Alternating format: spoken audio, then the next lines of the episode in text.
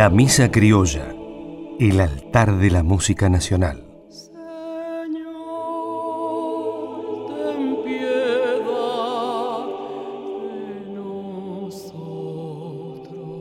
Los argentinos y las despedidas, los adioses y los hasta pronto. En esa historia se involucró Ariel Ramírez en 1950, cuando por motivos políticos tuvo que emigrar a Europa. En Roma lo esperaba otro argentino, Fernando Birri, cineasta y escritor, quien le tendería un puente con los escenarios artísticos de aquel continente. Su principal destino fue primero la ciudad de Viena y luego un pueblo estudiantil de Alemania, donde vivía y trabajaba en un colegio eclesiástico.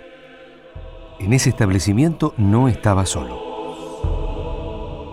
Pude conocer a dos monjitas que eran las cocineras del instituto donde yo vivía. Y ellas hablaban español, así que yo iba a almorzar y a cenar todos los días y hablábamos y hablábamos. Entonces yo les decía a ellas, qué belleza este parque, todo lo que veo me hace emocionar. Y entonces me dicen ellas, sí, pero vos has estado aquí, pero nunca como en la guerra, porque ahí enfrente, eso que te gusta tanto, era un lugar de hombres que llevaban para matarlos en la horca.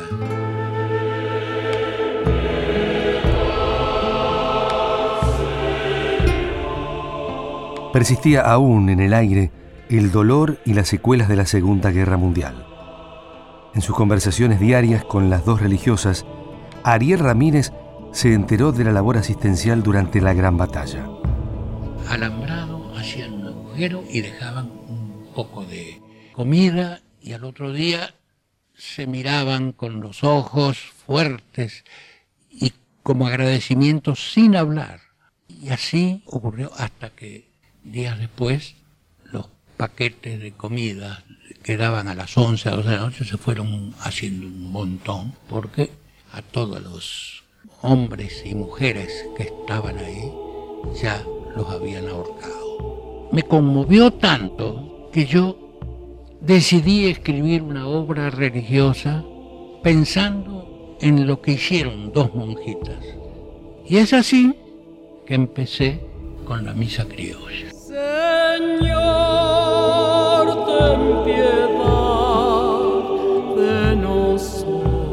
de una amarga fuente de inspiración. Ariel Ramírez creó en noviembre de 1964 una de las obras que reposan en la cumbre de la música argentina. La Misa Criolla vino a representar una explosión en la carrera musical del artista nacido el 4 de septiembre de 1921 en la ciudad de Santa Fe.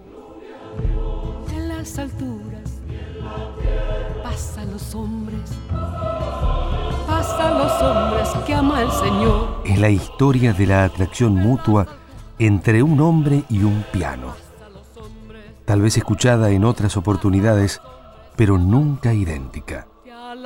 El resultado es siempre distinto en la relación de los dedos con las teclas.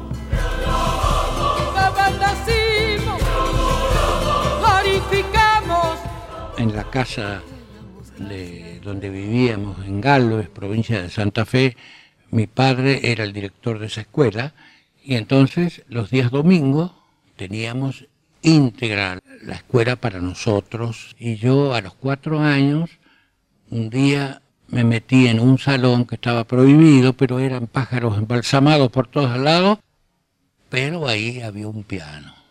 Yo no sabía lo que era, pero a los cuatro años puse mis manos en un teclado. Ariel Ramírez repitió también la escena familiar de otras latitudes nacionales. Sintió que la música y él eran partes del mismo ser. Durante su infancia temprana, tuvo su primer piano en la casa que habitaba, en la santafesina Villa Gobernador Galvez. Allí cursó sus lecciones iniciales. A los ocho años ya estábamos en el banco hipotecario donde mi viejo había sido nombrado director o presidente de, esa institución y, ahí mi padre pudo comprar un piano o alquilar, vaya a saber. Y yo empecé con una maestra fabulosa de Santa Fe que no la vi nunca más, Angélica Velarde. Con ella estudié alrededor de siete a ocho años. Fue tanta la emoción que recorrió el día montado sobre frescos pentagramas. Felizmente en mi casa, con mi padre, yo aprendí casi todo y un día, estando en tercer año, cuando llegué a casa, me encontré con la sorpresa que tenía un piano. Y el recuerdo que tengo es que me puse a tocar el piano ahí, con los estudios que ya tenía, y eran las nueve de la noche y yo seguía tocando. Cordero de Dios, que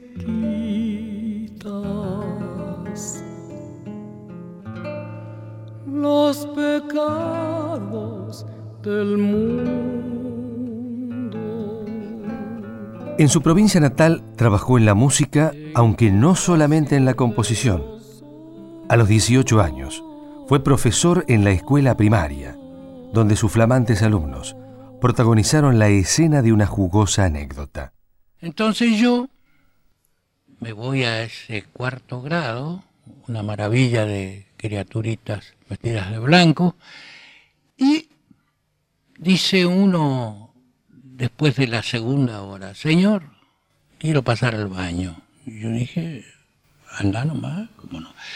Y enseguida nomás, de todas partes, Señor, quiero pasar al baño. Pasen, pasen, pasen. Bueno, yo no sabía qué hacer ya. Y al día siguiente, en la primera hora, apenas empezamos la clase, Señor, quiero pasar al baño. En el primer recreo me encuentro con la directora de la escuela y me dice, bueno, ¿y qué tal, Ariel? ¿Cómo te va?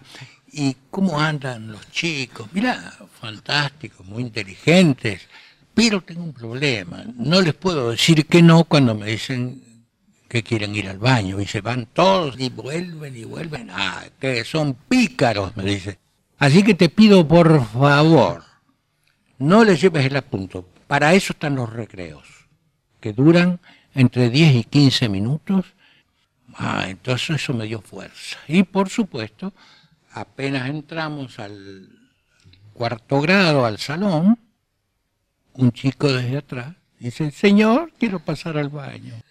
No, no me toman más el pelo a mí y desde ahora el que no va al recreo tiene que esperar hasta que sea el otro recreo, pero a mí no me toman más el pelo. Lamentablemente se hizo encima. Ese día me di cuenta que yo no servía para ser maestro.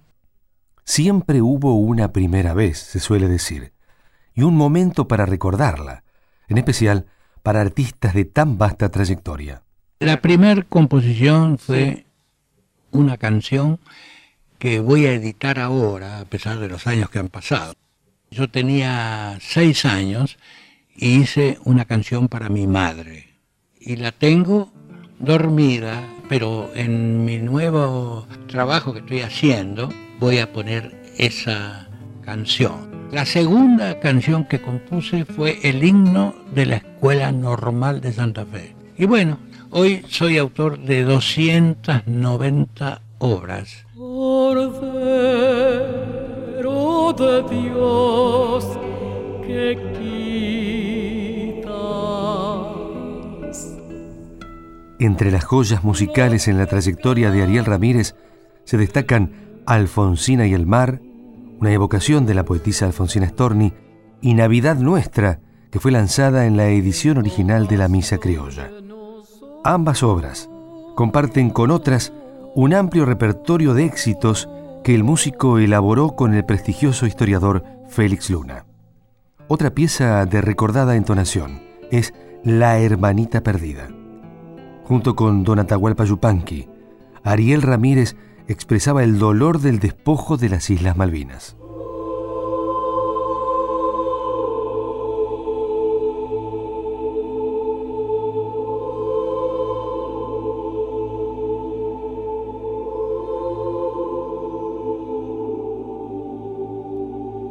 La misa criolla transitó más de una década de gestación hasta la primera edición, a cargo de la compañía Philips.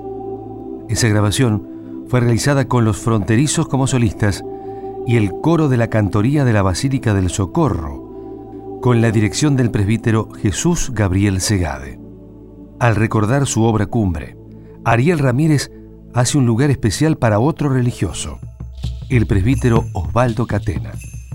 Lo conocí cuando tenía 12 o 13 años en Santa Fe. Jugábamos a la pelota en la Plaza España. Posteriormente me encontré con él en Buenos Aires y él me ayudó muchísimo en los modelos de una obra como las que él escribía y que ha escrito y que están en el, en el mundo.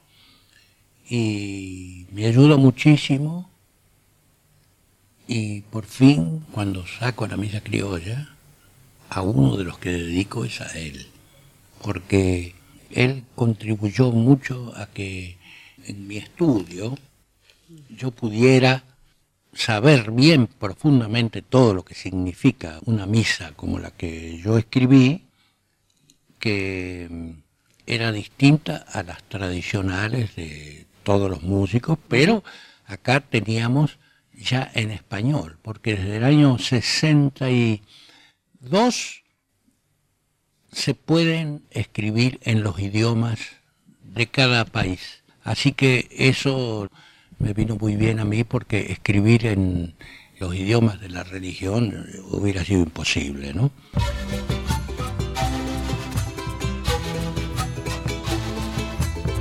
El 12 de marzo de 1967 fue la fecha de estreno público de la Misa Criolla con el elenco original en la ciudad alemana de Düsseldorf. Si bien se calculan por millones ya se ha perdido la cifra exacta de cuántas unidades se han vendido de uno de los trabajos fundamentales de la música argentina. Hombres que ama al Señor. Los que me hicieron el favor de editarla, al principio no querían, porque decían, ¿quién va a comprar una misa? Yo era un folclorista, es como si fuera un tanguero, ¿quién va a comprar? Entonces yo le digo, mira, yo no sé quién va a comprar, pero sí la voy a terminar y, les voy a ofrecer, y si ustedes no la quieren, ya la, ya la ofreceré en otra parte. Pasan 20 días y me llama el director, que era un holandés, y me dice, mira, hemos descubierto una misa popular que se llama Misa Luba, escrita por un holandés y, han estrenado en África. Y fíjate que averigüé y se ha vendido en todo el mundo, no como los discos que vos vendés y todo eso, pero ahí está. Así que vos, ¿qué crees que vas a vender? Ah, yo no puedo decirte porque nadie sabe, ni ustedes tampoco. Yo escribo la obra, ya la tengo escrita, y si ustedes la quieren editar, la van a editar como si fuera un disco de mis canciones que tengo. Y bueno, aceptaron. Y en el mes de noviembre del 64 sale la misa criolla por primera vez y la edición, que era de 2.000 ejemplares, yo vendía 40 y 50 mil, ese día se vendieron en el primer día. E inmediatamente sacaron 10.000 y vendí 50.000 al llegar a fin de año.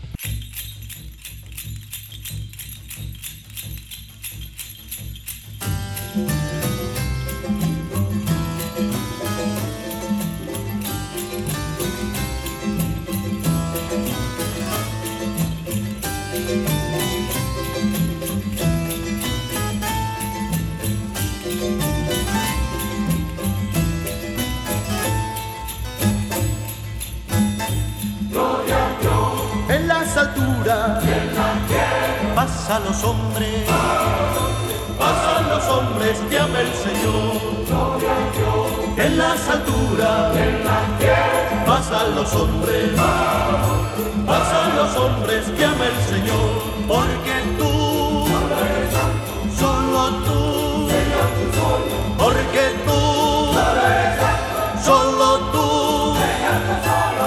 solo Altísimo Jesucristo. Altísimo Jesucristo. Con el Espíritu Santo. Con el Espíritu Santo. En la gloria de Dios Padre. Amén, amén, amén. Contenidos y memoria histórica. Radio Nacional.